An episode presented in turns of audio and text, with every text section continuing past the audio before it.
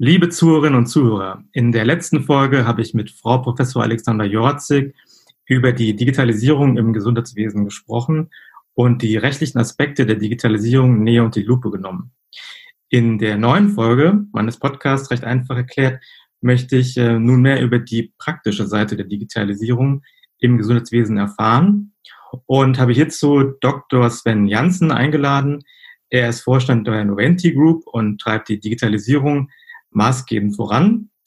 Wir werden unter anderem darüber sprechen, welche Vorteile die digitalen Lösungen wie, wie E-Rezepte und die E-Patientenakte für den Patienten ähm, mit sich bringen, ähm, ob das Ganze auch für unsere Umwelt Vorteile bringt und äh, welches Projekt Noventi aus Anlass der Corona-Krise ins Leben gerufen hat.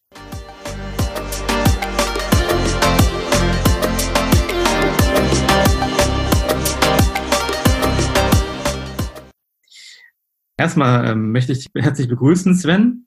Schön, dass du äh, den Weg in den Podcast gefunden hast. Vielen Dank für die Einladung vor allem hier. Gerne. Ähm, ja, also Noventi, das ist jetzt nicht äh, unbedingt jedem ein Begriff. Ähm, deswegen würde ich es ganz gut finden, wenn wir damit starten können, dass du einfach mal kurz äh, das Unternehmen Noventi vorstellst. Ja, sehr gerne. Und äh, dass Noventi vielleicht nicht jeder kennt, ähm, hat einen gewissen Grund. Die, die Firma gibt es eigentlich, also unter dem Namen Noventi, erst seit 2016. Äh, gegründet wurde sie 1900, also wir haben dieses Jahr 120-jähriges Jubiläum. Ähm, aber es ist, wie du eben schon gesagt hast, eine Group, also eine Holding. Und zu der Holding gehören heute 27 Firmen und Beteiligungen, also sehr, sehr diffizil. Ähm, das Einzige, was diese 27 Firmen und Beteiligungen gemeinsam haben, sind alle im Gesundheitswesen tätig und decken damit sozusagen alle Bereiche des Gesundheitswesens ab. Also das ganze Thema Patient Journey, wie man es neudeutsch so schön nennt. Ähm, was machen wir? Also hauptsächlich sind wir im Bereich von der Abrechnung unterwegs. Also wir rechnen heute gut 20 Milliarden äh, Rezepte ab, sind damit Europas größtes Abrechnungszentrum im Gesundheitswesen. Äh, und auf der anderen Seite sind wir sehr stark im Bereich von äh, ERP-Systemen unterwegs, also alles das, was man als Praxisinformationssysteme oder auch Warenwirtschaften bezeichnet. Äh, dort sind wir in Deutschland führend mit der Warenwirtschaft, weil ungefähr 50 Prozent, äh, wie wir so schön sagen, der First Line of Defense, also von Apotheken, sonstigen Leistungserbringern, Ärzten zu unseren Kunden zählen. Ähm, daher äh, hat man sich 2016 dazu entschieden, zu sagen, wir möchten gerne eine Firma werden. Und die hieß dann Noventi. Das leitet sich ab aus dem lateinischen Novus Ventus, neuer Wind. Und ich glaube, neuer Wind passt ganz gut zur Firma, zur jetzigen Situation, gerade zu Corona-Zeiten, weil doch viel aufgewirbelt wird, auch was vielleicht mal jahrelang auf dem Boden gelegen hat. Und damit passt natürlich, und das hast du schon sehr schön gesagt, das Thema Digitalisierung, Transformation, äh, was wir in der DNA verankert haben, zur heutigen Zeit und zu dem, wofür sich Noventi auch, sage ich mal, positioniert zurzeit. Genau, im Vorgespräch hast du erwähnt, dass Noventi auch, dass man die auch als systemrelevant ansehen kann. Ähm, was hat es damit auf sich? Also äh, Systemrelevanz vielleicht nicht in dem harten Sinne wie äh, im Sinne von kritischer Infrastruktur, aber es ist so, wie ich eben schon sagte, ungefähr 50 Prozent äh, aller Apotheken, mal als Beispiel oder sogar mehr als 50 Prozent und ein großer Teil der sonstigen Leistungserbringer haben eine Abrechnungsbeziehung zu uns. Das heißt, äh, wir äh, sind dafür verantwortlich, dass deren Rezepte und Verordnungen abgerechnet werden und die Apotheker und Leistungserbringer ihr Geld bekommen. Mhm. Und wenn man jetzt in die Situation äh, sich mal hineinversetzt und wir könnten diese oder dürfen diese Rezepte nicht mehr abrechnen, die wir heute ja, und du hattest eben in der Einleitung auch schon von, ich sag mal, äh, Nachhaltigkeit und Umwelt gesprochen, äh, diese Rezepte, und das sind heute immerhin noch 200 Millionen Rezepte, die wir abrechnen, die kommen ja physisch, also in Papierform zu uns nach München. Und mhm.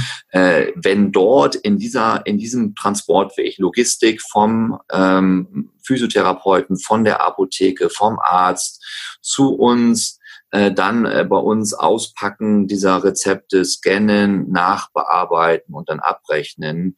Wenn in diesem, in diesem Produktionsprozess, wie wir ihn nennen, etwas passiert, wenn dort eine Infektion auftritt unserer Mitarbeiter, dann müssen wir laut Gesundheitsamt diese Produktion einstellen. Und damit könnten wir diese 200 Millionen Rezepte, das sind ungefähr zwei Milliarden, knapp zwei Milliarden äh, Abrechnungsvolumen im Monat nicht auszahlen. Und damit würde gerade, wie ich sagte, First Line of Defense, Apotheken, Ärzte, Physiotherapeuten äh, nicht mehr ihren Dienst sozusagen oder nicht mehr ihre Profession ausführen können, weil sie nicht mehr bezahlt werden. Und mhm. daher äh, bezeichnet man uns es ist als systemrelevant, weil wenn wir sozusagen da kippen, dann kippt 50 Prozent des Systems und damit das Gesamtsystem. Daher gibt es da intensive Diskussionen mit der BaFin, äh, aber auch mit den Ministerien, äh, dass wir hier einen Sicherheitsstandard haben, der halt das verhindert. Ja. Äh, wie sieht so der, der, sag ich mal, der, dieser Produktionsablauf dann, dann aus? Ist das dann irgendwie alles in Schichten aufgeteilt, dass man sich da möglichst wenig über den Weg läuft? Genau, wir haben also alles versucht, was wir aus dem Homeoffice machen können und da vor allem äh, in den, in den, an, den, an den Standorten, wo wir also auch wirklich Rezept, äh, Rezepte scannen. Da haben wir mehrere in Deutschland. Äh, Gerade da gibt es Schichtbetrieb. Die Leute laufen sich äh, sozusagen äh, nicht über den Weg. Es werden spezielle Sicherheitsmaßnahmen getroffen im Sinne von Desinfizierung, Abstände, Abstände werden gehalten, es muss mit Maske gearbeitet werden. Äh, es muss, die Räume müssen belüftet sein. Es darf nur eine gewisse Arbeitszeit vorliegen. Ähm, und äh, wir haben auch darauf geachtet, dass äh, auch wir haben teilweise Ehepartner, die beide bei uns arbeiten, sozusagen äh, da keine Durchmengung oder Durchmischung führt, dass wir hier nicht Gefahr laufen, dass man sich auf anderen Wege dann ansteckt. Also das heißt, mhm. strenge Arbeitszeitkontrolle, Distanzkontrolle, Hygienekontrolle, äh, wir, wir haben auch diese Standorte soweit abgeregelt, dass wir keine externen Besuche mehr zulassen. Also zu sagen, ist unsere Tür vorne dicht. Äh, es gibt nur spezielle Ausnahmen, äh, wo man noch sozusagen als Externe hinein darf. Da müssen auch äh, natürlich DSGVO-konform äh, gewisse Fragen beantwortet werden. Äh, da sind wir relativ strikt. Wir haben den ganzen Krisenstab eingerichtet, der jede Woche tagt, äh, in größerer Runde, in kleinerer Runde, äh, am Anfang alle zwei Tage, so dass wir also auch nachhalten, ähm, dass bei uns sozusagen nichts passiert. Und wir haben toi toi toi bis heute keinen einzigen Infektionsfall bei uns. Gab es diese Pläne auch schon irgendwie vor, vor Corona? Hatte man da schon irgendwie so ähm, so ein Szenario sich irgendwie überlegt oder, ähm, oder muss man wirklich da ganz schnell handeln und sich dann die, die Konzepte da schnell ausarbeiten? Wir hatten schon äh, Szenarien und zwar einmal äh, im Bereich, äh, wenn es um, das muss man ja leider in der heutigen Zeit einkalkulieren, wenn es um den Bereich Terroranschlag geht. Äh, und das zweite, wenn es um den Bereich Infektionen geht, da hatten wir die normale Influenza, die ja teilweise auch sehr aggressiv werden kann, im Fokus. Also wir hatten schon Pläne vorliegen, die wir dann nur noch leicht adaptieren mussten, aufgrund der gewissen speziellen Hygienevorschriften, die am Anfang ja auch noch nicht ganz klar waren. Also Übertragungswege zum Beispiel auch über die Augen, was man am Anfang nicht wusste, so dass wir also auch dann Richtung Schutzmasken denken mussten. Ähm, also das ging relativ reibungslos. Vielleicht hat es ein bisschen geholfen.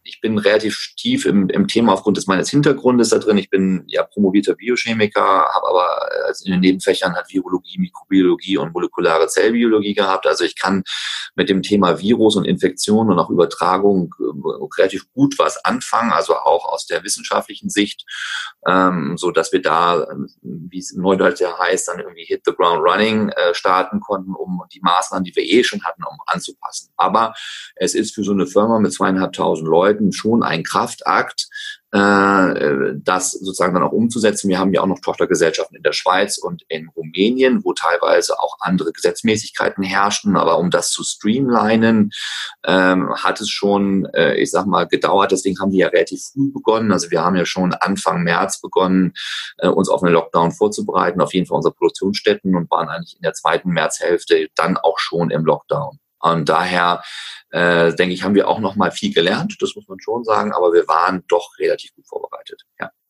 Okay, gut, dann äh, kommen wir mal zum nächsten, äh, zum nächsten Punkt, nämlich äh, eurem spannenden Projekt äh, Kontaktlos äh, berühren, ähm, welches Noventi zur Eindämmung des Infektionsgeschehens ins Leben gerufen hat. Ähm, vielleicht kannst du mal kurz dazu erzählen, was sich hinter dem Projekt verbirgt. Ja, also das, ich glaube, ähm, da gibt's sogar vor diesem Projekt, da gibt's sogar mehrere Projekte schon äh, zurzeit, aber da gibt's einen Grundgedanke. Und der Grundgedanke, äh, der bei uns vorherrschte, ist zu sagen, ähm, Nummer eins, wir können jetzt nicht mit einem Big Bang starten, wir müssen mit einer kleineren ausgesuchten Gruppe starten, äh, wo aber in diesem Pareto-Prinzip die größte Wahrscheinlichkeit herrscht, hier schnell einen Effekt zu erzielen. Und äh, was uns umtrieb, war zu sagen, wenn Leute, äh, die, äh, die schon äh, Covid-19 positiv getestet sind, beziehungsweise in Quarantäne sind, weil sie ein Verdachtsfall sind, der noch nicht bestätigt ist, mhm. äh, dass diese Leute auch zu Hause bleiben. Und äh, das, wir wissen ja aus der Diskussion, dass gerade auch die, die über 60 sind, äh, stärker gefährdet sind und die Leute mit Vorerkrankungen auch stärker gefährdet sind. Und gerade wenn man vielleicht ein Chroniker ist oder multimorbide ist, dann hat man gewisse Medikamente zu nehmen und muss in gewissen Abständen zum Arzt. Mhm. Äh, so dass wir gesagt haben, das ist ja genau das, was wir nicht wollen, dass diese Menschen, die verdachtsfrei sind oder positiv getestet sind, äh, ich sag mal lapidar auf der Straße äh, unterwegs sind, zum Arzt gehen, zur Apotheke gehen, vielleicht noch eine Besorgung machen, weil sie eh gerade draußen sind und damit den anderen Menschen um sich herum als Ansteckungsherd sozusagen agieren. Und dann war der Grundgedanke bei kontaktlos berühren, zu sagen, diese Menschen, diesen Menschen auch zu helfen. Da ist ja auch eine große Ungewissheit, äh, viel Ungewissheit. Äh, habe ich es hab ich's nicht. Die Gesundheitsämter brauchen ja teilweise bis drei Wochen, um einen negativen Befund dann äh, durchzugeben. Äh, dass wir gesagt haben, die lassen wir zu Hause und ermöglichen ihnen über eine Videosprechstunde, also eine App dann Kontakt zum Arzt aufzunehmen, der sie über Videosprechstunde berät. Da geht es ja teilweise auch äh, nur nur in Anführungsstrichen um Folgerezepte. Ja, hat sich die Situation mhm. verschlechtert? Nein, okay, dann gibt es ein Folgerezept. Dieses Folgerezept wird dann ähm, per, äh, per App äh, auf den, zum Patienten geschickt, äh, dass er sozusagen dann heute schon ein E-Rezept hat äh, und dann dieses E-Rezept an seine Apotheke schicken kann und als Beispiel mit unserer App Call My Apo und der Apotheker im Feedback gibt, ja, habe ich da, äh, und ich habe einen Botendienst und kann es dir zuschicken. Das heißt, der Patient muss weder zum Arzt, muss weder zur Apotheke, kann einfach zu Hause bleiben. Ähm, die Abrechnung erfolgt im Hintergrund. Wir haben spezielle Tarife eingerichtet, dass der ähm, äh, Apotheker sowie auch die Krankenkasse ähm, dem sag ich mal, Patienten auf diesem Weg kein Geld abnehmen müssen. Erstmal, das heißt, es läuft alles digital und die Infektions, das Infektionsrisiko ist einfach, sag ich mal, gesenkt. So, das ist ja, äh, der ja. Grundgedanke dahinter. Ähm, und jetzt muss man natürlich gucken, dass man ähm, diesen Grundgedanken dann irgendwo in einem kleinen Rahmen auch mal, äh, ich sag mal ausprobiert. Und das ist ein Projekt, das wir mit der Technikerkrankenkasse äh, ins Leben gerufen haben im, im April diesen Jahres. Und da geht es darum, dass wir genau diesen Bild ab, äh, diesen Weg abbilden und dafür auch die TK-App und deren Videosprechstunde nutzen, äh, die dann, äh, sage ich mal, automatisch an unser System, Bestellprozess in der Apotheke, Abfrage rein in die Warenwirtschaft, ist es da oder nicht, äh, oder auch nicht? Und wann ist es da, wann ist es lieferbar, dann verbindet. Das funktioniert sehr gut. Es läuft natürlich heute auf einem Paragraph 140er Vertrag, also integrierte Versorgung, weil mehrere Player auch involviert sind. Es ist ein Pilotprojekt, der sehr gut funktioniert, aber weil die, die TK natürlich deutschlandweit geöffnet ist, auch deutschlandweit äh, durchgeführt werden kann. Und wir schielen natürlich so mit einem Auge auch dahin, dass das in die Regelversorgung dann kommt. Das ist so der Hintergedanke. Und wir merken, und deswegen sagte ich, es gibt jetzt mehrere Projekte, mehrere der großen Kassen, gucken wir mal in den Ersatzkassenbereich, gucken wir mal bei den AOK, äh, die möchten natürlich genau das Gleiche machen. Einige schließen sich an an das Technikerprojekt, das war jetzt auch schon in der Presse, und einige machen ihr eigenes. Und da sind wir bis jetzt überall mit dabei. Wie sind so die bisherigen Zwischenergebnisse? Gibt es überhaupt schon Zwischenergebnisse? Wird das, ähm, wird das irgendwie viel genutzt oder ähm, kommt es erst so langsam ins Laufen? Also da müssen wir ganz wirklich sagen, das hat uns äh, sehr überrascht, positiv. Also ähm, wir haben jetzt, ich glaube seit gestern schon über 1000 Apotheken, die daran teilnehmen mhm. und angeschlossen sind. Äh, es ist ja eine Lösung und das muss man sich so vorstellen, ähm, wenn man bei uns, also bei der Noventi ist, dann haben wir ja heute schon Zugriff auf die Warenwirtschaft und können dem Patienten eigentlich mehr oder minder sofort sagen, ob das Medikament da ist oder nicht.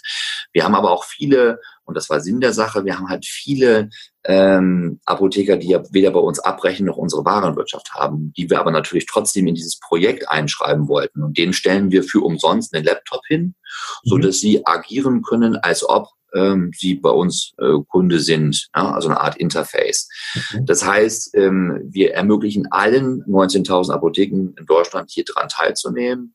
Und wie gesagt, diese, die, die, der Rücklauf einmal äh, der Apotheken ist äh, immens. Die Nachfrage, also der Pull-Effekt der Versicherten bei der Technikerkrankenkasse ist immens. Es gibt sogar schon Wechselbewegungen, dass Leute deswegen jetzt eine Kasse wechseln.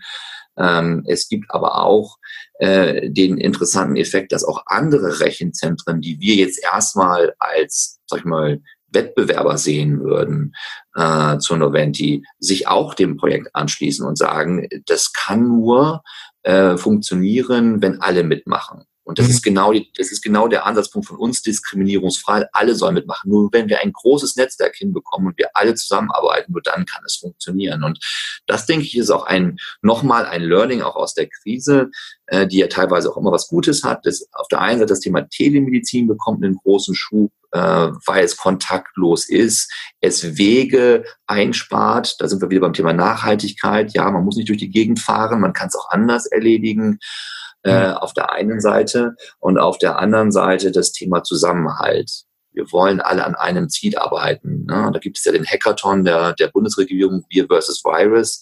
Und das sehen wir auch im Wirtschaftsbereich, wo auf einmal Player zusammenarbeiten, die vielleicht nicht unbedingt zusammengearbeitet hätten, wenn da nicht die Krise gewesen wäre. Also eigentlich eine sehr schöne, ein sehr schönes Learning. Ja. Dieser Kollaborationsgedanke, ja, den, den sollte man auf jeden Fall weiterführen, also auch jetzt über die Krise hinaus. Ähm, ja, also im Prinzip dieses äh, Projekt Kontaktlos berühren äh, steht ja auch so beispielhaft für das ähm, für die E-Rezept-Lösung, die ja ab dem 1. Januar 2022 äh, hier in Deutschland eingeführt werden sollen. Ähm, da würde ja der Ablauf ähm, würde so ähnlich laufen, nämlich dass man praktisch nicht mehr mit einem, mit einem Papierrezept vom, vom Arzt zur Apotheke läuft, sondern dass man wirklich alles in einer App integriert hat und ähm, der, der Patient im Prinzip auch schon über die App dann die Informationen erhält, ob die Apotheke die, das Medikament vorrätig hält oder ob er es erst am nächsten Tag abholen kann. Ist das richtig so? Genau, genau so ist es. Also ähm, das ist eigentlich auch nichts Neues. Jetzt bin ich mal, ähm, bin ich mal proaktiv. Also wir als Noventi haben schon 2019 das erste richtige E-Rezept äh, abgerechnet, auch über mhm. unseren Partner Aber äh, Med, weil wir einfach mal testen wollen, geht es und welche Wege sind denn, sind denn wirklich möglich. Und äh, wir haben ebenfalls ein Konzept für Privatrezepte, also für privatversicherte Personen, äh, wo wir heute schon eigentlich mit E-Rezept abrechnen, wo es eigentlich gar kein richtiges Rezept mehr gibt. Und davon konnten wir natürlich jetzt zehren äh, um äh, diesem 1.1.2022 vorherzukommen und zu sagen, na ja, also eigentlich geht es schon heute. Und es ist auch gut, dass es heute schon geht, dann können wir üben und können voneinander lernen. Und wenn es dann am 1.1.2022 dann losgeht, dann sind aber auch alle Hürden ausgeräumt und wir haben die Apotheke auch schon darauf vorbereitet, dass diese digitale, das digitale Zeitalter, nenne ich es mal, angebrochen hat. Mhm. Das heißt, ähm, es ist äh, genau so, äh, wie beschrieben. Äh, es gibt ja heute die Überlegung, ähm, da geht es ja viel auch um DSGVO und Datensicherheit. Es soll ja alles über die Telematik-Infrastruktur gehen, die ja äh, neben dem Internet agiert und damit eine sichere, sagen wir, eine sichere Datenautobahn ist, so dass der Patient, äh, der beim Arzt ist, äh, ein E-Rezept ausgestellt bekommt. Dieses E-Rezept erhält er aber nie, sondern es wird in einen E-Rezept-Speicher gelegt, also in eine Art Server. Und der, der Patient bekommt dann einen QR-Code auf sein Handy, ähm, das sozusagen als, als Identifikation seiner Person und dessen, was er verschrieben hat, äh, dient. Damit geht er dann zum, zum Apotheker. Der Apotheker kann es abscannen und mit dem Abscannen hat er den Code, um das E-Rezept oben aus dem Rezeptspeicher, also oben ist mal, ist mal, weil es in der Cloud liegt, mal so ein bisschen äh, äh, eher, ähm, sag ich mal, visuell gesprochen. Mhm. Und äh, damit bekommt dann der, der äh, der Patient sein Rezept oder er bekommt es zugeliefert. Ja, das äh, sind ja immer noch die Möglichkeit. Und der Apotheker, der dieses E-Rezept aus dem E-Rezept-Speicher geholt hat, kann es dann mit uns abrechnen. Das ist ja sozusagen der Durchlauf, den wir, wie gesagt, seit 2019 schon leben, äh, um zu üben äh, und seit eigentlich schon seit 1990, sage ich mal, wir ja das, das Rezept auch sozusagen, wenn es dann schon mal in der Apotheke eingetroffen ist, wo wir es ja dann auch nochmal scannen, ja auch schon digital haben. Also wir, wir, wir üben schon seit Jahren dahin und äh, daher glaube ich, äh, ist es jetzt so eine Art Frontend-Anpassung, die noch passieren muss, auch bei allen weiteren, äh, sage ich mal, ähm, Mitstreitern im Markt. Äh, ich gucke da gerade so auf die Arztseite, äh, die ja dafür dann zuständig sein wird, so ein E-Rezept mal zu produzieren, ganz am Anfang, mhm. äh, wo ich äh, auch sehe, die sind teilweise noch nicht so weit. Mit den großen Softwareanbietern sprechen wir natürlich, wie sowas möglich ist, wie wir auch möglichst geräuschlos dieses äh, Rezept dann transportieren. Äh, wie können wir Leute abholen, die kein Smartphone haben? Die kriegen dann so eine Art Barcode ausgedruckt. Das muss man ja auch alles bedenken, äh, so dass wir uns eigentlich ganz gut vorbereitet fühlen und uns da eigentlich auch Vorreiter sehen, äh, auch vor, sage ich mal, anderen Wettbewerbern, die vielleicht aus dem näheren Ausland kommen, äh, dass wir da eigentlich schon relativ weit vorne sind. Ja. Äh, wie ist es zum Beispiel mit Vollrezepten? Also wenn ich jetzt äh, für ein Rezept einen QR-Code bekomme, äh, würde ich dann automatisch beim Folgerezept dann den QR-Code dann erneut aufs Handy geschickt bekommen oder wie würde das dann ablaufen? Genau, das ist die Diskussion, die wir jetzt mit äh, Ärzteverbänden, aber auch mit ähm, mit den äh, äh mit den Praxisinformationssystemherstellern, sage ich jetzt mal, gibt's ja eigentlich nur so zwei richtig große in Deutschland, führen, dass man dann einen Automatismus hineinbekommt. Wir haben ja heute schon eine Vielzahl von Apps. Dieses Komma Abo habe ich schon genannt. Das ist ja eine, eine Vorbestell- oder eine Bestell-App. Äh, wir haben auch die Vimedi-App, wo man einen AMTS dahinter liegen hat, also das Thema Arzneimitteltherapiesicherheit, Wechselwirkung, Nebenwirkung werden da gecheckt von den Medikamenten, die man einnimmt. Und das hat auch eine Reichweitenbestimmung drin. Das heißt, diese Reichweitenbestimmung sagt ein früh genug, wann läuft ein Rezept aus. Oder wenn man eingegeben hat, man fährt in Urlaub, dann würde die App auch sagen, da fährst in Urlaub, mit, mitten in deinem Urlaub geht das Rezept zu Neige, du musst dir vorher bitte ein neues holen. Und da würden wir gerne einen Automatismus hineinbekommen, äh, damit ein, ich sage ich mal, Diabetiker äh, der vielleicht auf Insuline angewiesen ist, äh, aber das halt kontinuierlich alle sechs Wochen ein neues Rezept braucht, dann nicht nochmal in die äh, Praxis gehen muss, gerade zu Corona-Zeiten nochmal, ne? Also nicht die unnötigen Wege wirklich versuchen wegzulassen, vielleicht sogar noch CO2 einsparen, weil man nicht mit dem Auto irgendwo hinfahren muss, gerade wenn man auf dem Land wohnt. Und dann ist es genau so, wie du gerade sagtest, ja, da sollte ein Automatismus dahinter, dass er dann in einer gewissen Zeitabfolge, vielleicht sogar kann er selber auslösen innerhalb gewisser Zeiträume, dann so einen QR-Code bekommt und möglichst kontaktlos dann auch sein Medikament bezieht. Das wird wieder zunehmen, dass man auch gerne diesen Kontakt hält. Äh, dafür sind ja auch die Apotheken unglaublich wichtig in unserem System. Deswegen haben wir ja auch 19.000 Apotheken. Dieser persönliche Kontakt, den möchten viele Patienten und möchten auch nochmal drüber sprechen. Was passiert denn äh, hier? Ich habe noch eine zweite Frage. Gibt es vielleicht noch etwas, was ich noch on top nehmen kann? Das soll natürlich nicht hinten runterfallen. Äh, deswegen wird nach der Krise bestimmt dieser persönliche Kontakt wieder zunehmen. Aber das Thema Convenience, ja, der, äh, gerade der jüngere Patient oder der jüngere Kunde, nenne ich ihn jetzt mal, möchte es ja möglichst einfach haben. Ja, und das ja. wird sich durchsetzen über die Zeit. Ähm, die, genau, wo du gerade schon das ansprichst, die, die Beratung in den Apotheken, ist das ähm, so ein Bereich, der, der ähm, von der Digitalisierung äh, ausgenommen wird oder ist damit zu rechnen, dass die ein oder andere Beratung vielleicht auch in den digitalen Raum wandert? Ja, ich glaube, das wird ein Prozess insgesamt sein. Jetzt kann man natürlich sagen, Menschen, digitale Beratung hat auch was für sich, weniger Kontakt, man muss weniger durch die Gegend, wie auch immer.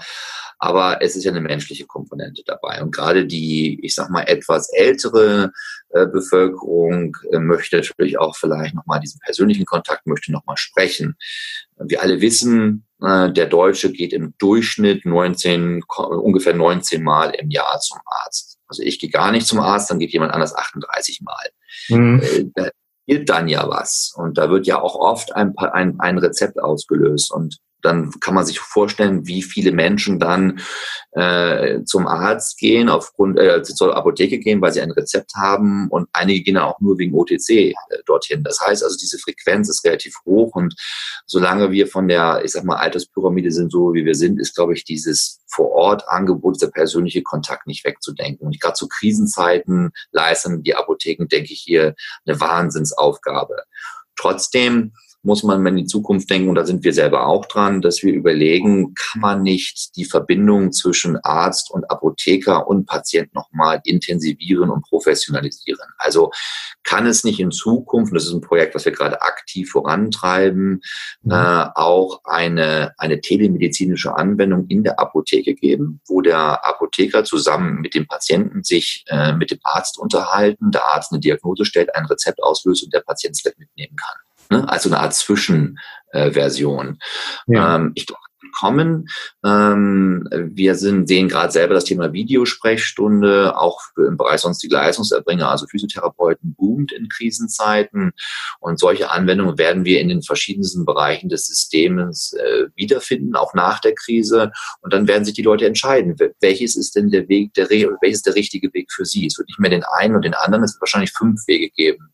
Und so hat sich Herr Spahn ja auch aufgebaut, dass er sich in allen Bereichen sich ganz genau anguckt, was passiert da und immer mehrere Lösungen zulässt. Also ich denke, das wird ein, ein Weg sein, wo wir sagen, ja, äh, ich glaube, die nächsten zehn Jahre wird eine persönliche Beratung so oder so gar nicht wegdenkbar sein, aber es wird Mischformen geben, so wie ich es gerade gesagt Hm. Es kann schon sein, dass es über die Zeit, über die Zeitdauer hinweg äh, dieser persönliche Kontakt nachlassen wird. Aber wir schauen. Ja. ja, das Ganze hat auch mit der Technikaffinität ähm, zu tun, also des Patienten, aber auch des Arztes oder des Apothekers. Also je nachdem, wie weit die da sind, ähm, denke ich mal, würden die auch solche ähm, ja, neueren Entwicklungen ähm, auch dann, dann auch in Anspruch nehmen. Und ja. wie du gerade vorhin gesagt hast, also ältere Bevölkerungsschichten, die sind dann, glaube ich, ganz froh, wenn sie ihren direkten Ansprechpartner in der Apotheke äh, haben. Und ähm, ja, weil die eventuell gar kein Smartphone besitzen und dann sowieso dann erstmal mit dem, mit dem ausgedruckten QR-Code zur Apotheke gehen müssen und sich dann, äh, dann dort vor Ort beraten lassen müssen. Genau, aber äh, auch da wird es Übergangslösungen geben oder geben müssen, genau vor diesem Hintergrund. Nicht jeder hat ein Smartphone. Wir merken äh, trotzdem, und das sind auch aktuelle Studien, die es belegen, dass wenn die Menschen im, ich sag mal, in einem Altersbereich 55 bis 70 ein Smartphone haben, dann ist die Nutzung, also die Nutzungsdauer relativ hoch die mhm. gleicht sich fast die eines, ich sag mal, 35 bis 45-Jährigen an. Also bei den 20-Jährigen kommen sie nicht mit. Nee, das ist klar.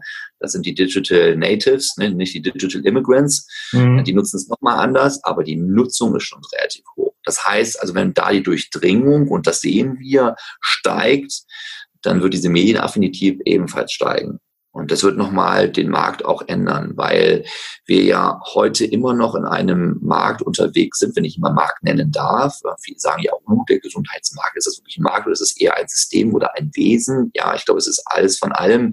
Aber der Konsumer tritt immer mehr und mehr in den Mittelpunkt und möchte auch mitbestimmen. Ja, und ich denke, das ist auch gut so. Das sehen wir ja sonst überall auch. Ja, äh, gibt es denn bei Noventi noch andere digitale Lösungen, an denen, an denen aktuell gearbeitet wird? Also was ich zumindest gesehen habe, ist ähm, so eine Art äh, App-Bibliothek, auch an der gearbeitet wird. Ähm, was kannst du uns dazu sagen? Ja, also ich denke, ähm, da gibt's eine ganze Menge, ähm, natürlich auch mit diesen Vorüberlegungen, ähm, wie muss denn, wie, wie sieht denn das Gesundheitssystem in der Zukunft aus in Deutschland? Ja, wir belegen Platz 24 von 26, wenn es um Digitalisierung im Gesundheitswesen geht. Das äh, kann natürlich nicht so bleiben. Mhm. Ähm, wir machen viel parallel. Ja, also nur mal, wenn wir das Thema E-Rezept mal nehmen, der Like Deacon vom Health Innovation Hub, ähm, beziehungsweise auch von der, von der Gematik, ähm, sagt ja auch, also wir haben zurzeit 52 Projekte, die sich mit dem E-Rezept be befassen. Also man merkt, da draußen ist schon was los. Ja? Also E-Rezept auch allgemein die Apps äh, sind äh, im Kommen, deswegen treiben wir es ja auch voran. Deswegen wird sich das nicht aufhalten lassen. Und wir haben uns überlegt, wenn wir uns den Gesundheitsmarkt der Zukunft angucken, dann wird er sehr patientenbestimmt sein. Ähm, der Patient möchte mitreden, äh, in welche Richtung auch seine Therapie geht. Ähm, und äh, er möchte es convenient haben. Also es muss einfach sein. Mhm. Und äh, deswegen äh, glauben wir, dass wir auch unsere Kunden, und das sind, ich sage mal als Beispiel, nehme ich mal die Physiotherapeuten und die Apotheker raus, äh, wir müssen eigentlich unseren Kunden auch sagen, was deren Kunden eigentlich wollen. Mhm. Und wir müssen über diese Lösungen dann unsere Kunden ganz anders im System, sage ich mal, positionieren. Ne? Also weg von, ähm, ich gehe in eine Apotheke und bekomme ein Medikament, hin zu, ich gehe zu einem Lotsen, der mich durchs System führt, weil der mich ganzheitlich sieht. Ich bin ja ganzheitlich da, er kann mit mir reden, er hat eine pharmazeutische Kompetenz und er ist halt nicht, wie zum Beispiel bei der Radiologie, durch eine künstliche Intelligenz ersetzbar. Weil es nicht um ein tiefes Wissen und viele Bilder, die man auswerten kann, geht, sondern um eine Person als Ganzes. Das heißt, wir müssen diesen, diesen, diesen, diesen Wandel von reaktiv, ich tue etwas, das Kind ist in den Brunnen gefallen, hin zu proaktiv, präventiv, ich möchte gerne die Gesundheit erhalten. Dahingehend müssen wir unsere Kunden unterstützen. Und da geht es natürlich auf jeden Fall in Richtung, ich sag mal, Apps oder auch App-Bibliotheken. Ich hatte jetzt das Thema Komma Abo als Vorbestell-App schon äh, erwähnt. Ich hatte schon äh, das Thema erwähnt, dass wir dieses DB Medi-App haben die äh, Reichweitenbestimmung AMTS äh, kann äh, natürlich noch mehrere Themen, aber ich glaube, wir müssen, und das hatten wir vorhin schon, kollaborativer Ansatz, wir müssen offener denken. Das heißt, wir müssen denken, dass wir Funktionen, die unsere Apps als Beispiel heute zur Verfügung stellen, äh, der größeren Masse zugänglich machen. Ich mache mal ein Beispiel. Ähm, ich weiß, es ist in der Presse unterschiedlich diskutiert worden. Die Allianz hat ja mal eine gewisse App rausgegeben. Äh, der hat aber die Vorbestellfunktion in der Apotheke geführt, gefehlt.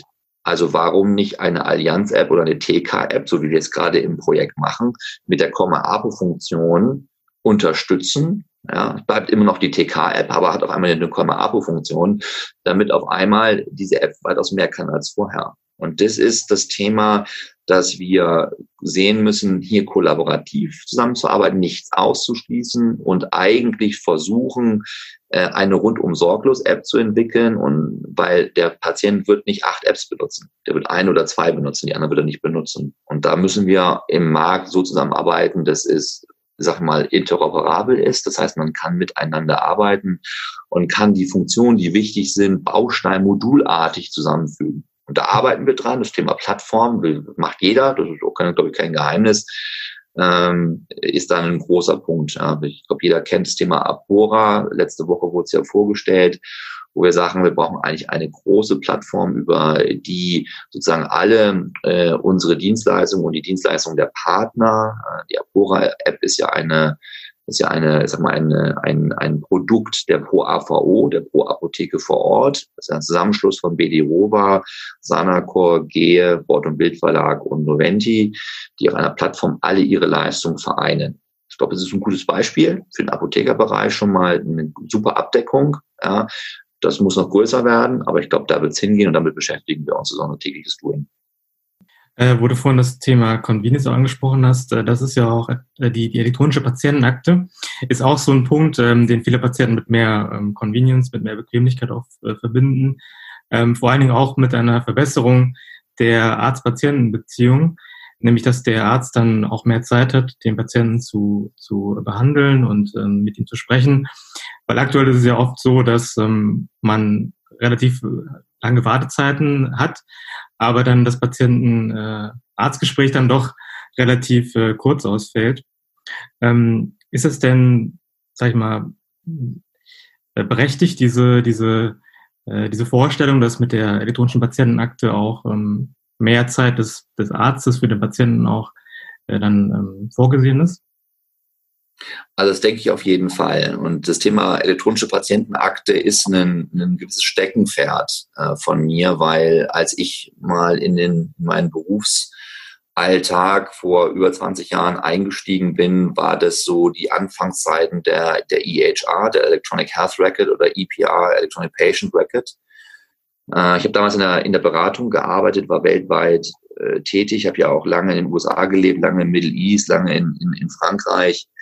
Und wir haben damals, wenn man davon damals sprechen darf, ähm, ja weltweit äh, mal Studien durchgeführt, Benchmarks durchgeführt, was gibt es denn überhaupt hier in diesen Bereichen schon und welche Funktionen gibt es da und welche Effekte hat man denn schon evaluiert.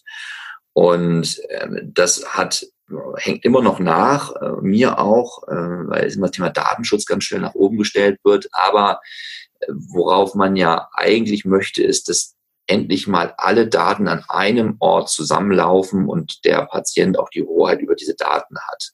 Mhm. Das heißt, er hat eine Akte, wo er seine MRT-Bilder, seine CT-Scans, seine Befundberichte vom Zahnarzt und die Befundberichte vom Allgemeinmediziner, seine Blutwerte mal an einem Ort speichern kann.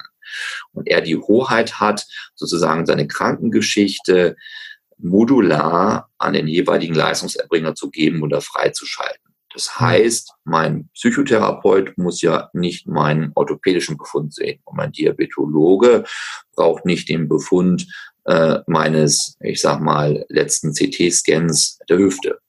Also man kann, man sieht schon, äh, alles in einem, man läuft nicht mehr und das äh, ist bei mir noch Alltag gewesen, dass ich beim MRT dann meinen A, weiß ich nicht, drei Umschlag unterm Arm hatte äh, dann Gott sei Dank zu meinem Orthopäden gegangen bin, der mein Freund ist seit ewiger Zeit, den ich schon ewig kenne, der dann dieses A3-Bild äh, von außen an sein Aquarium hing, weil das von innen so schön beleuchtet war, und man gucken konnte, was da jetzt nun los war, und der sich dann aus hunderten von Bildern irgendwas raussuchen muss, wo er mal was erkennt.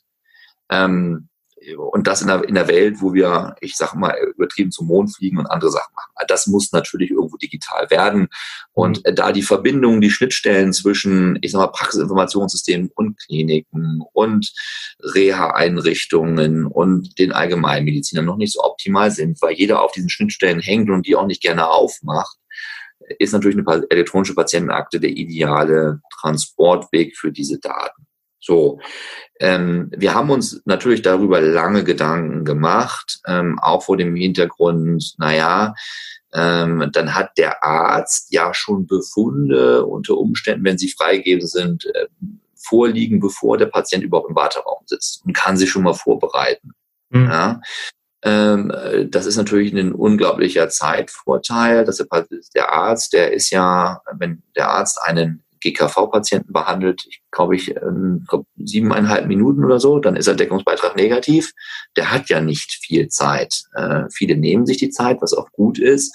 Mhm. Aber das kann man natürlich noch weitaus verbessern. Und da war unsere Überlegung zu sagen, und da gehe ich wieder ein bisschen zurück in meine Beratungszeit. Was für elektronische Patientenakten setzen sich denn durch? Und wir haben uns dafür entschieden, eine kassenunabhängige Patientenakte in den Fokus zu nehmen, ähm, obwohl Herr Spahn es ja genau andersrum eigentlich äh, mal deklariert hat.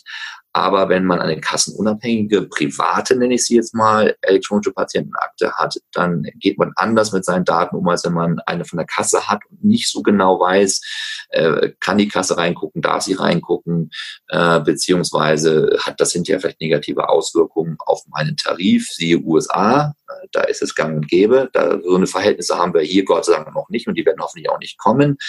Aber da schwebt so ein bisschen so eine Grundsorge mit. Das haben wir auch die ganzen Studien, die ich zu meiner Beratungszeit noch geführt habe, auch gezeigt. Sodass wir uns für die Doktorbox entschieden haben, dort auch investiert sind eine unabhängige äh, Patientenakte äh, in, in Berlin ansässig ist auch die Nummer eins aller medizinischen Download-Apps äh, der letzten Monate, auch mit den höchsten Downloadzahlen. Und an diese App kann man natürlich noch Themen wie Corona-Tagebuch, jetzt gerade zur Krise, AMTS, wie in unserer App, äh, Vmedi, äh, Vorbestellung in der Apotheke, wie, wie kann man Abo dran heften. Da sind wir wieder bei der, bei der Bibliothek ja, und betten sozusagen diese elektronische Patientenakte in diese Bibliothek ein und können dadurch einfach Zeiten verringern, eine Convenience herstellen für den Patienten und auch noch vielleicht sogar für die Umwelt was tun, weil die Patienten sich weniger durchs System bewegen oder ihre Zeit für andere Themen benutzen können. Das ist sozusagen unsere Philosophie, ja. Ja, und die, die, die Rezepte würde man die dann auch ähm, in derselben App wiederfinden und auch verwalten können wie die elektronische Patientenakte? Also das ist ja genau die Thematik, dass wir sagen, naja, wenn das E-Rezept dann kommt und ich habe so einen QR-Code auf meinem Handy vom Arzt und gehe in die Apotheke, bekomme ein Medikament, der Apotheke rechnet dieses E-Rezept ab. Ja, und dann? Dann verschwindet es. Gelöscht. Nach x Tagen, Wochen, Monaten. Und das, sagen wir, sollte ja nicht sein, sondern man sollte ja nochmal nachvollziehen können, welche Medikamente wurden denn verschrieben, um auch nochmal nachzuvollziehen, wenn vielleicht Nebenwirkungen auftreten, äh, da bietet unsere App diese auch diese Chance Patient Reported Outcomes. Das heißt also, immer wenn ich die Tablette genommen habe, zwei Stunden danach geht es mir schlecht. Ich übertreibe jetzt. Also auch nochmal zu lernen, ja, Richtung pharmakologisch auch zu lernen. Und dafür müssen natürlich die Rezepte auch eine Möglichkeit haben, in dieser Patientenakte gespeichert zu sein. Und das ist auch vorgesehen. Ja, da sehen wir auch einen großen Mehrwert, by the way. Okay. Ähm, was zeigt dann so der Blick ins Ausland, ähm, was die elektronische Patientenakte angeht? Gibt es da irgendwie Vorbilder, an denen wir uns orientieren können? Also die Patientenakte, gerade das elektronische Pendant, äh, gibt es ja heute in vielen europäischen und internationalen Ländern schon lange.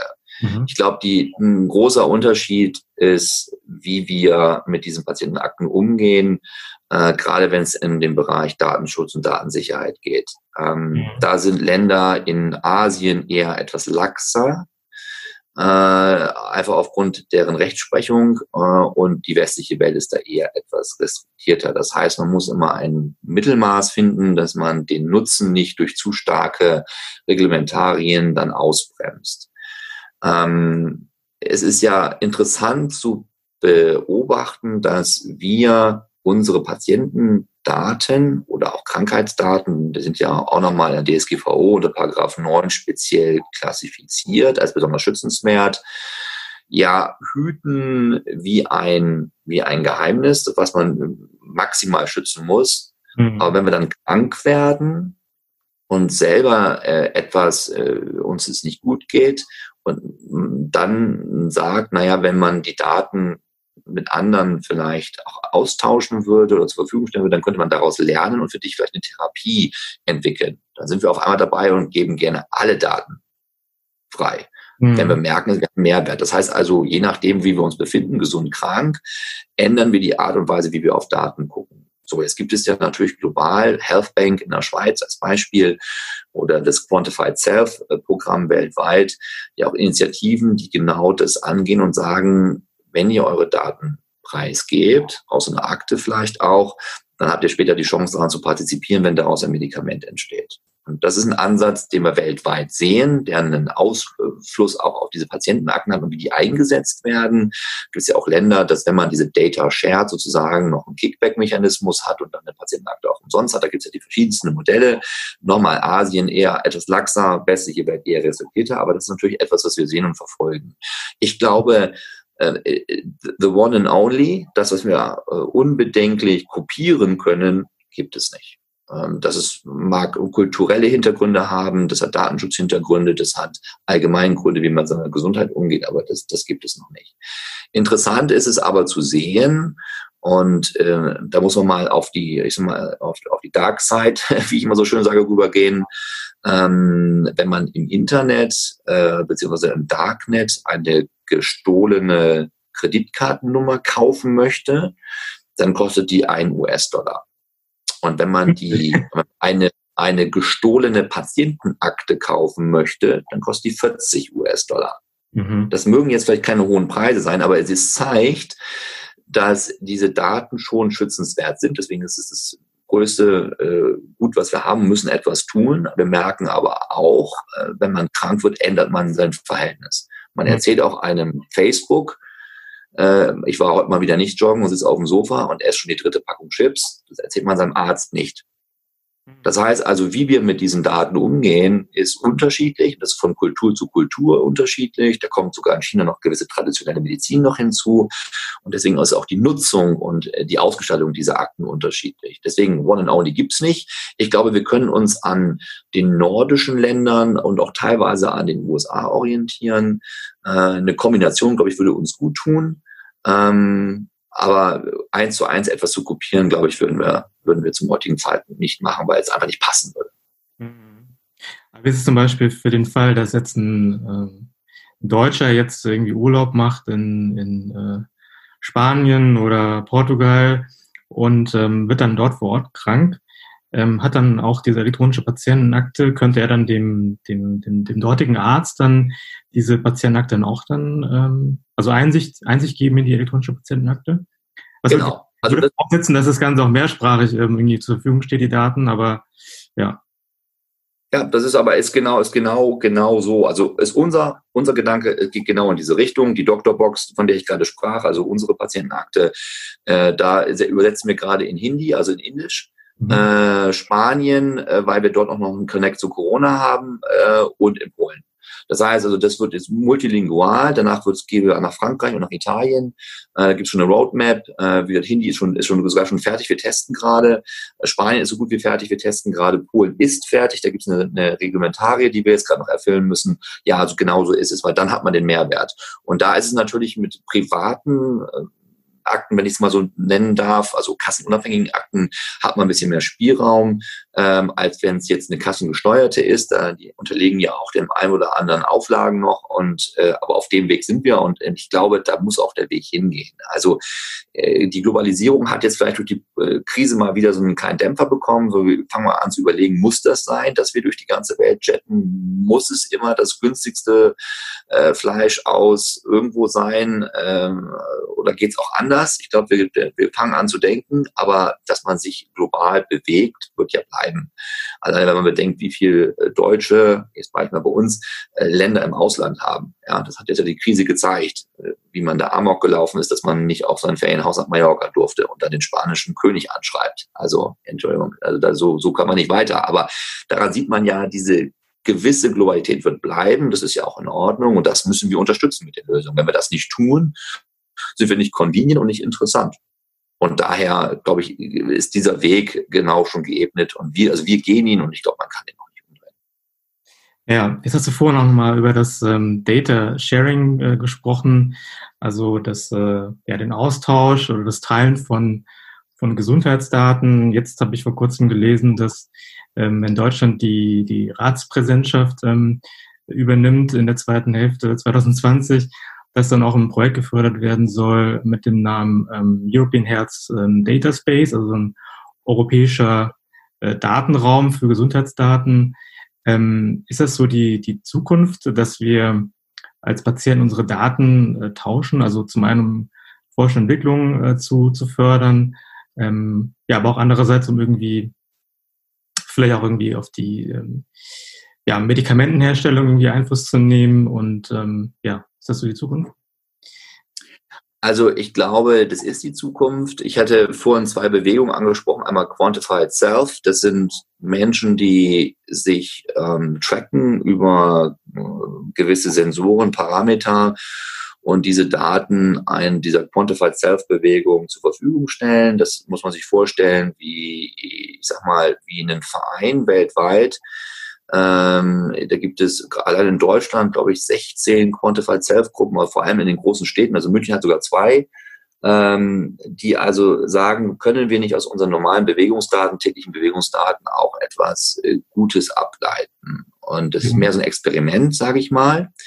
Äh, während, und, und, und weil es ja auch sehr breit gefasst ist, während die Health Bank in der, in der Schweiz äh, wo ich sehr gute Beziehungen zu habe, äh, ja sagt, pass auf, wenn ihr eure Daten spendet hier rein, ähm, da gibt's verschiedene Methoden, da kann man sogar irgendwann mal Geld mitverdienen, aber es geht ja eher darum zu sagen, wenn wir jetzt aus deinen Daten schaffen, ähm, ein Medikament zu entwickeln, was du selber brauchst, dann bist du einer der Ersten, der es bekommt, beziehungsweise bekommst du dann kostenfrei. Also ist ja sehr überspitzt und sehr schwarz-weiß, aber das, glaube ich, macht veranschaulicht ganz gut, wo mhm. es hingeht.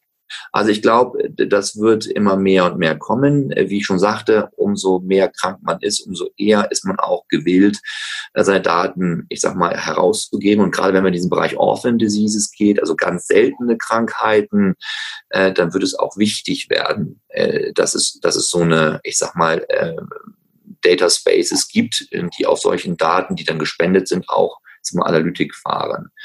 Ähm, weil wenn wir diesen Punkt irgendwann mal überschritten haben, dann äh, ist es ja auch etwas, wo wir sagen, naja, es ist ja schon fast eine, eine soziale Verantwortung, ähm, das nicht zu tun. Man kann es ja mal ganz anders denken, ganz provokativ denken. Deswegen denke ich, ist dieses Thema äh, Data Sharing und auch zur Verfügung stellen für Analytik, das muss natürlich gewisse Rahmenbedingungen haben, es muss gewisse Reglemente einhalten, es muss natürlich auch datenschutztechnisch einen Standard haben, das ist alles klar.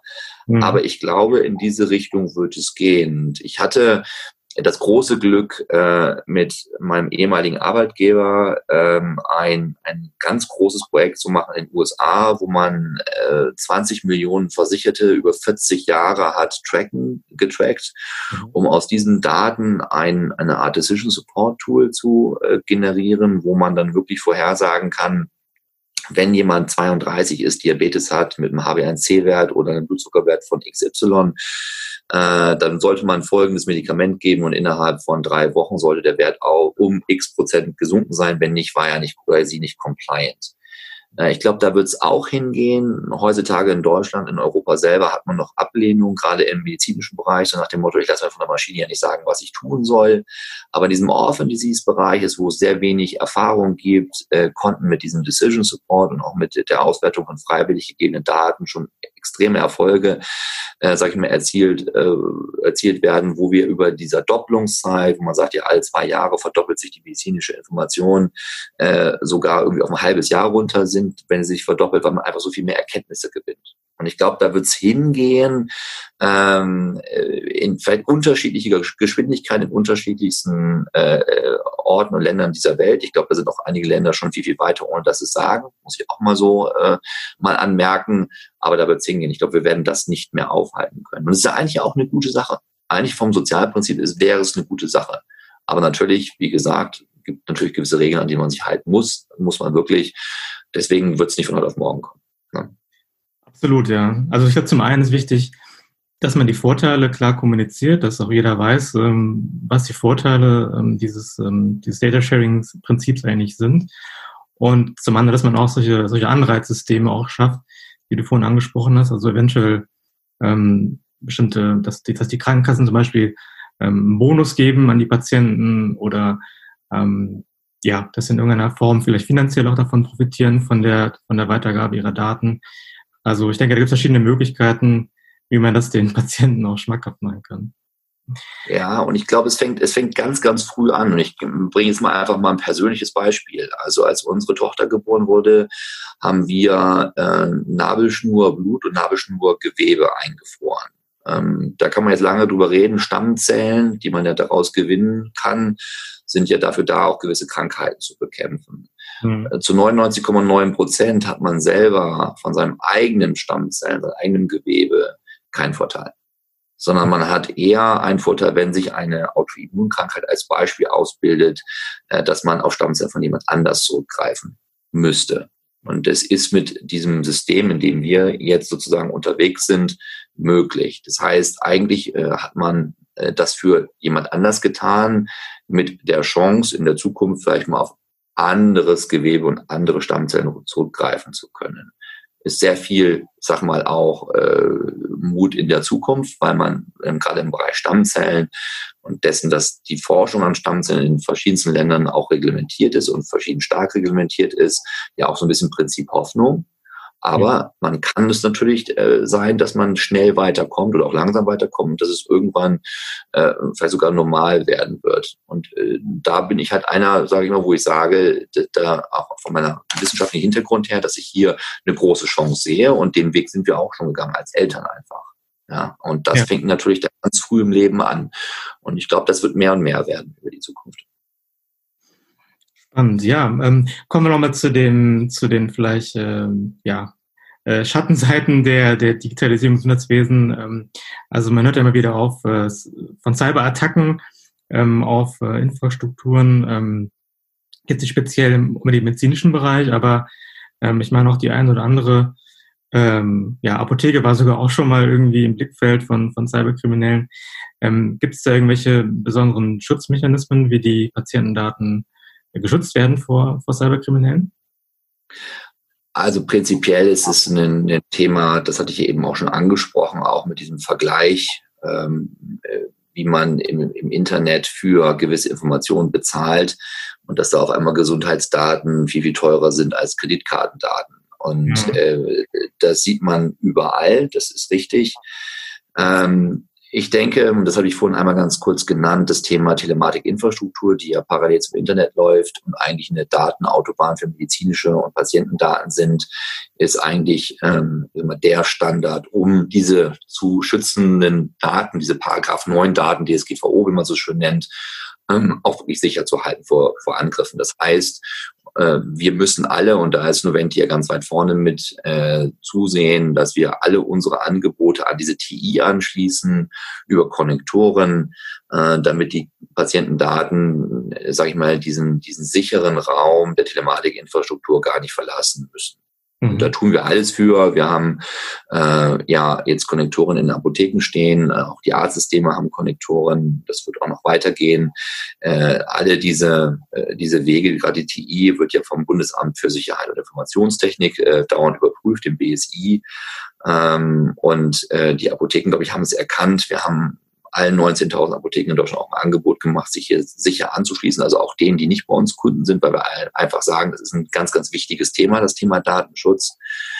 Äh, aber äh, damit sind wir, glaube ich, gut unterwegs. Aber natürlich gibt es eine andere Seite, die ist auch äh, daran bemüht, vielleicht den einen oder anderen Einfallstor oder an die eine oder andere Einfallsschneise zu finden.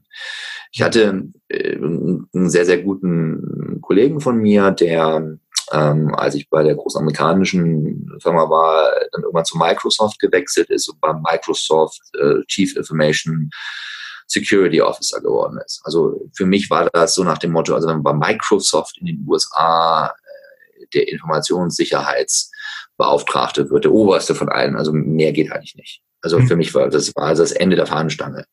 Und äh, Richard heißt er, mit dem habe ich mich dann äh, gerade vor ein paar Wochen nochmal unterhalten und habe gesagt, Richard, ich habe gesehen, ähm, du bist gar nicht mehr bei Microsoft, du bist jetzt bei Celera, Celera Genomics. Äh, ist eine tolle Firma, äh, aber nur Gesundheit und natürlich äh, ein Zweihundertstel so klein wie Microsoft oder ein Dreihundertstel. Und sagte, naja, aber Celera ist ja die erste Firma Deutschland, äh, die Firma der Welt, die das menschliche Genom sequenziert hat. Und was glaubst du, was bei uns los ist? Also bei Microsoft habe ich am Ende schon fast ein ruhiges Leben gehabt, weil da ist dann kaum was passiert. Also er immer schwarz-weiß gesprochen. Aber hier ist so viel los. Ähm, das ist mal richtig eine Herausforderung. Und hier müssen wir ganz anders agieren, ganz andere Strategien. Das macht richtig Spaß, eine ganz andere Dimension. Mhm. Was ich damit sagen will, ist, die andere Seite, die halt das Negative möchte, wird mehr und mehr auf den, auf den äh, Gesundheitsmarkt äh, gucken. Und wenn man bedenkt, dass die Digitalisierung im Gesundheitsmarkt relativ weit zurück ist und ich in einigen Arztpraxen noch Windows 98 sehe, dann haben wir dann Delta. So, äh, dann ist die TI gut und die TI setzt Standards, nämlich nur mit gewissen Standards kann man sich an die TI andocken und die braucht man dann. Ja, da gibt es auch kein Windows 98 mehr, das ist auch gut so. Aber da müssen wir weiterarbeiten, dass wir diesen Sicherheitsstandard hochhalten weil ich glaube, das möchte keiner, dass die Gesundheitsdaten, die man vielleicht noch freiwillig irgendwo hingeht, darüber haben wir gerade gesprochen, nicht in irgendwelche Hände gerät, wo man sie nicht haben will. Also das wird eine weitere Aufgabe sein und da werden wir auch noch weiter professionalisieren müssen. Mhm. Okay, und diese, diese TI ist dann tatsächlich ähm, jetzt im Vergleich zum, zum Internet, zum freien Internet ähm, besser, besser geschützt vor, vor Cyberangriffen? Ja, also man muss sich die I äh, so vorstellen, dass sie die, alle Beteiligten des Gesundheitswesens im Bereich der gesetzlichen Krankenversicherung vernetzt mhm. und einen Austausch von Informationen gewährleistet. Es ist sozusagen ein geschlossenes System, also geschlossenes Netz und vom Internet komplett getrennt und nur registrierte Nutzer mit ihren elektronischen Heilberufs- und Praxisausweisen haben da Zugriff. Also das ist wirklich mit Karte und äh, Zweifach-Authentifizierung. Das ist also noch besser als ein iPhone ich hoffe, da hört keiner zu von Apple, äh, aber äh, das ist sicher, ja. Und äh, da müssen wir auch, und das ist ein Standard, auf den müssen wir auch zurückgreifen. Und ich finde das auch genau der richtige Weg. Das ist sozusagen die sichere Datenautobahn, Backbone des deutschen Gesundheitssystems. Also das, ich, ich glaube, es kann auch im Moment nur so laufen. Ja, mhm. Also wenn man, wenn man bedenkt, dass da teilweise Ärzte oder auch Apotheken per WhatsApp agieren, dann ja, dann äh, muss man sagen, okay, dann ist es bewusste Entscheidung, so zu agieren, aber das kann nicht der Normalweg sein. Ja. Okay. Das heißt, äh, der, der Patient äh, muss sich eigentlich ähm, da keine größeren Gedanken machen, muss in dem Sinne eigentlich auch nicht großartig äh, geschult werden, weil er mit, mit solchen Anwendungen wie der, wie der elektronischen Patientenakte oder den Rezepten eigentlich gar nicht großartig mit, mit Cyberangriffen rechnen muss. Ne? Also da ist, glaube ich, jede Antwort falsch, die ich jetzt gebe. Weil man, man natürlich äh, nie etwas komplett ausschließen kann. Mhm. Das, das ist natürlich so. Also würde ich meine Antwort eher etwas weicher formulieren und auch etwas politischer formulieren und würde sagen, also die Wahrscheinlichkeit ist gering, aber, und das habe ich vorher auch schon mal gesagt, manchmal gibt man ja auch Daten frei, ohne es eigentlich genau zu wissen oder es willentlich zu tun oder man überlegt nicht ganz so schnell. Wie oft macht man, wenn eine Website aufgeht, vielleicht mal eben schnell einen Haken, damit man jetzt endlich bestellen kann? Mhm. Und so, was haben wir jetzt mit dem Haken gerade gemacht? Hm. weiß ich das noch genau? Was habe ich denn da jetzt genau freigegeben? Ähm, das ist noch ein harmloses Beispiel, aber ich glaube nachvollziehbar, weil es jeder von uns schon mal hatte. Also deswegen sage ich, es gibt einen Schutz und der ist auch sicher, aber mit dem muss man auch vernünftig umgehen. Nicht, dass man jetzt riesige Schulungen machen muss, aber man muss schon mit offenen Augen durch die Welt gehen. Und da merke ich auch im privaten, aber auch im Firmenumfeld äh, ganz oft, dass da eine Sensibilisierung auch stattfinden muss. Ja, also wie schnell ist mal eben eine Kunden-WhatsApp-Gruppe eingerichtet, wo man eben schreibt, ich bin wieder vor Ort, wollen wir uns treffen. Äh, kann man machen, aber sollte man vielleicht nicht. Also da gibt's dann wirklich Punkte, wo man sagt, da muss man genau drüber nachdenken, was tut man dann. Und wenn diese Sensibilisierung da ist, dann haben wir eigentlich gerade in Deutschland ein sehr, sehr gutes System. Mhm. Okay, kommen wir mal zu dem Thema äh, Nachhaltigkeit, was jetzt auch durch die Corona-Krise nochmal einen Boost äh, bekommen hat. Welchen Stellenwert nimmt denn das Thema Nachhaltigkeit bei Noventi ein? Also Nachhaltigkeit äh, denken wir sehr weit. Also es gibt ja viele, äh, die das Thema Nachhaltigkeit stark im Bereich Klima sehen. Das tun wir auch, ja, Klimaneutralität. Aber Nachhaltigkeit ist, ist, ist, denke ich, weiter gefasst. Das hat viel mit Diversity zu tun. Es hat damit zu tun, wie man zusammenarbeitet und lebt. Äh, und das ist für uns gerade bei der Noventi mit 1200 Leuten ein ganz, ganz wichtiger Punkt. Und wir haben uns, und das ist vielleicht auch bekannt, seit 2018 sind wir klimaneutral als Unternehmen. Mhm. Ähm, wir haben verschiedene Initiativen, da sind, ich sag mal, kleinere Initiativen dabei, wo es eher darum geht, äh, Toner von Druckern äh, anders zu verwenden, dass wir auf Ökostrom umgestiegen sind, dass wir eine Mülltrennung machen, ähm, dass wir stark auf Solar gehen, ähm, da sind aber auch Themen dabei, wo wir an jedem von unseren Standorten ein bis zwei Bienenstöcke etabliert haben, äh, dass wir Blühwiesen äh, gekauft haben, äh, dass die nicht beackert werden, sondern als Blühwiesen bestehen bleiben.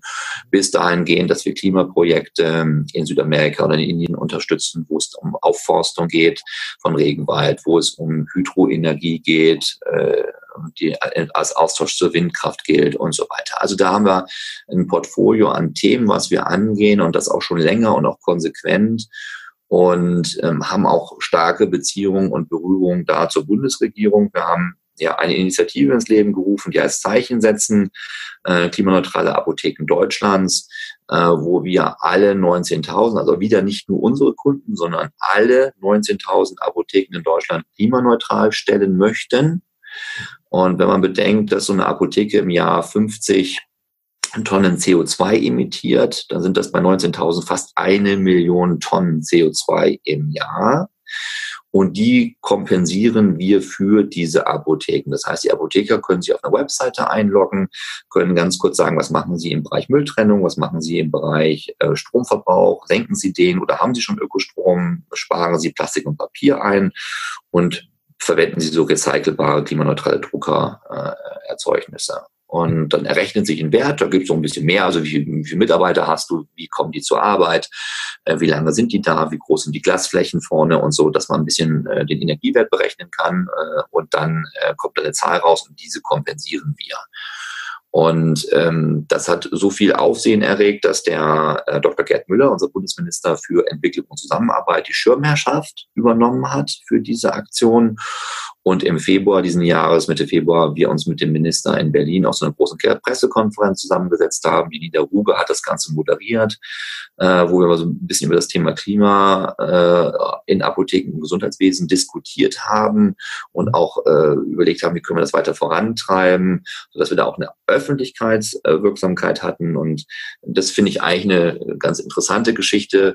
Äh, der Herr Müller hat eine Allianz für Klimaschutz ins Leben gerufen. Da sind ungefähr 750 Firmen drin. Und er hat immer gesagt, naja, ich kann eigentlich nicht eine einzige Firma äh, jetzt hier herausziehen, um die Schirmherrschaft zu übernehmen. Dann sind die anderen ja alle so ein bisschen, ich sag mal, daneben gestellt. Und er hat es am Ende dann doch gemacht, äh, weil er äh, gemerkt hat, dass wir hier einen Schritt weitergehen. Ähm, ich war ja eingeladen letztes Jahr im September, wo man noch reisen durfte, nach New York und habe dort eine Rede vor den Vereinten Nationen gehalten äh, an diesem Klima Climate Action Day an dem Montag, äh, wo auch die Greta Thunberg da war. Und wir haben in diesem, in diesem, in dieser oder innerhalb dieser UNO äh, als UNO-Engagements, wo wir als eine von, von zwei deutschen Firmen äh, mitgenommen wurden nach New York, ähm, dann auch einen offenen, äh, einen offenen Brief an den Präsidenten der Vereinigten Staaten geschrieben, also an Trump, äh, und haben die in der Bild, im Handelsblatt und in der New York Times in über 60 Ländern dieser Welt veröffentlicht. Und haben da mehr oder minder reingeschrieben, weil Trump ja nicht kommen wollte zum, zum UNO-Klimagipfel, dass äh, jeder seine Verantwortung übernehmen muss und nur wir gemeinsam, gerade die Privatwirtschaft, zusammenhalten muss und es global denken muss, dieses Thema äh, Klimaneutralität und auch Nachhaltigkeit, weil nur wir in Deutschland, wir sind für zwei Prozent der CO2-Ausstoße weltweit zuständig. Was wollen mhm. wir jetzt noch ändern? Wir können noch auf 1,9, okay. Aber wir müssen eigentlich da was tun, wo die Ausstoße höher sind, wie zum Beispiel in Brasilien mit fast 30 Prozent. Wenn man da etwas tut, hat man viel größeren Impact. Und man muss teilweise im Verhältnis dann auch weniger investieren. Und dafür wollten wir aufrufen, haben diesen, diesen offenen Brief veröffentlicht, haben dafür auch einen, einen Award bekommen, einen Epica Award in Amsterdam. Ein paar Wochen später äh, wurde der verliehen. Und auf Basis dessen habe ich dann eine Audienz beim Papst bekommen im Dezember. Ich war also im Dezember dann im Vatikan ähm, und habe mit äh, Papst Franziskus zum Thema Laudato Si, also One Common Home, wie müssen wir miteinander leben, wie müssen wir Ressourcen richtig aufteilen, diskutiert. Habe jetzt die zweite Audienz äh, für Dezember bekommen. Wir hoffen mal, es, es, es funktioniert. Äh, und das hat natürlich auch der Herr Gerd Müller als Minister mitbekommen und hat gesagt, die engagieren sich so stark, da muss ich mitziehen. Wir haben dann als kleinen Gag, das sage ich auch noch gleich dazu, die äh, Apotheke im Vatikan klimaneutral gestellt. Das ist die frequentierteste Apotheke der Welt. Also sogar mit über 2000 Kunden am Tag. Ja, also daher, das ganze Thema Nachhaltigkeit ist unsere DNA. Wir leben das schon seit Jahren, seit 2018 professionell, haben gerade äh, letzte Woche den neuen äh, Nachhaltigkeitsbericht fertiggestellt, der auch dieses Jahr rauskommt. Auch alleine ein sehr, sehr großes Werk geworden ist, weil wir so viel tun. Wir glauben einfach, gesunder Körper, äh, gesunder Geist in einem gesunden Körper auf einem gesunden Planeten. Genauso müssen wir weitermachen. Und gestern Abend haben wir auf der Digitalkonferenz äh, Vision A, äh, wo es stark um Apothekenthemen geht, äh, aber auch der gesamte Gesundheitsmarkt umspannt wird, den Sonderpreis für bemerkenswert nachhaltig bekommen. Das finde ich sehr, sehr schön. Äh, das zeigt, dass wir auf dem richtigen Weg sind. Und wir werden auch trotz Krise genauso weitermachen. Ja, herzlichen Glückwunsch schon mal dazu. Vielen äh, Dank. Wie ist es denn mit der ähm, die Digitalisierung im Gesundheitswesen? Ähm, führt die denn auch, sage ich mal, zu einer zu einem ja, Ressourcen, zu einem schonenden Umgang mit unseren Ressourcen? Also ich denke auf jeden Fall. Ähm, und ich, ich finde immer Beispiele sind sehr, sehr plastisch. Also wir, wir rechnen ja ungefähr 200 Millionen Rezepte ab. Äh, diese 200 Millionen Rezepte äh, stehen für 400, ungefähr 400 Tonnen Papier. Mhm. Und diese 400 Tonnen Papier, die wandern vom Arzt über den Patienten zur Apotheke zu uns, werden dann gescannt und dann wandern sie aus gewissen äh, Revisionsgründen äh, dann zur Apotheke, äh, zur, zur Krankenkasse und die müssen es dann auch noch speichern oder beziehungsweise auch bewahren für x Jahre, je nachdem, äh, wo man, welche Rezepte es sind und wo man sich dort bewegt. Das heißt, wir haben eine riesige Logistik um diese äh, Rezepte herum. Die werden eingepackt und eingeschweißt in Plastik, müssen uns wieder ausgepackt werden. Das Plastik wird weggeschmissen, wird in Plastikkartons äh, oder, oder Körben transportiert mhm. die auch irgendwann End of Life sind und so weiter und so fort. Also diese, dieses ganze Handling, wenn ich jetzt nur mal die Rezepte mir angucke, das ist jetzt nur ein Mini-Beispiel, aber ich glaube ein eingängiges, dann sind wir hier schon ziemlich klimaunneutral, sorry to say, unterwegs. Und da ist es sehr schön, dass DHL und DPD und äh, UPS auch mit Fahrrädern arbeiten und mit Elektrofahrzeugen, ja. Aber der große Aufwand, gerade wenn es Richtung Papier geht, ist da. Das heißt, die Digitalisierung wird hier ganz klar einen Einschnitt geben, positiver äh, Natur. Das Papier, die Ressourcen, das Papier fällt nicht mehr an, die Ressourcen werden damit geschont, Bäume und so weiter. Äh, die Logistik fällt weg, CO2-Ausstoß von Autos und so weiter fällt wieder weg. Äh, es fallen auch Wege vom Patienten weg. Wenn es elektronisch geht, muss er ja nicht zum Arzt fahren. Ich denke an die ländlichen Gebiete, wo ein, ein Patient teilweise 20 bis 40 Kilometer fährt, um beim Arzt zu sein. All das fällt weg. Deswegen glauben wir, dass es hier einen positiven Effekt gibt. Der wird natürlich nochmal unterstützt mit dem ganzen Thema Hybrid und Elektrofahrzeuge, die natürlich parallel, ich sag mal, auch sich etablieren. Also das ist so einen komparativen Effekt wird es da geben. Aber äh, es wird schon so sein, dass die Digitalisierung hier einen Beitrag leistet äh, und auch leisten kann. Ich glaube, der wird auch nicht unerheblich sein. Und diesen Weg, denke ich mal, muss man einfach nur konsequent weitergehen und auch unterstützen. An dem führt, glaube ich, auch nichts dran vorbei. Der wird kommen, so oder so, ob wir es jetzt wollen oder nicht. Aber ich glaube, das ist was, was wir alle wollen. Ja. Das war ein schönes Schlusswort. Äh, herzlichen Dank, Sven, für das Interview. Alles klar. Vielen Dank nochmal.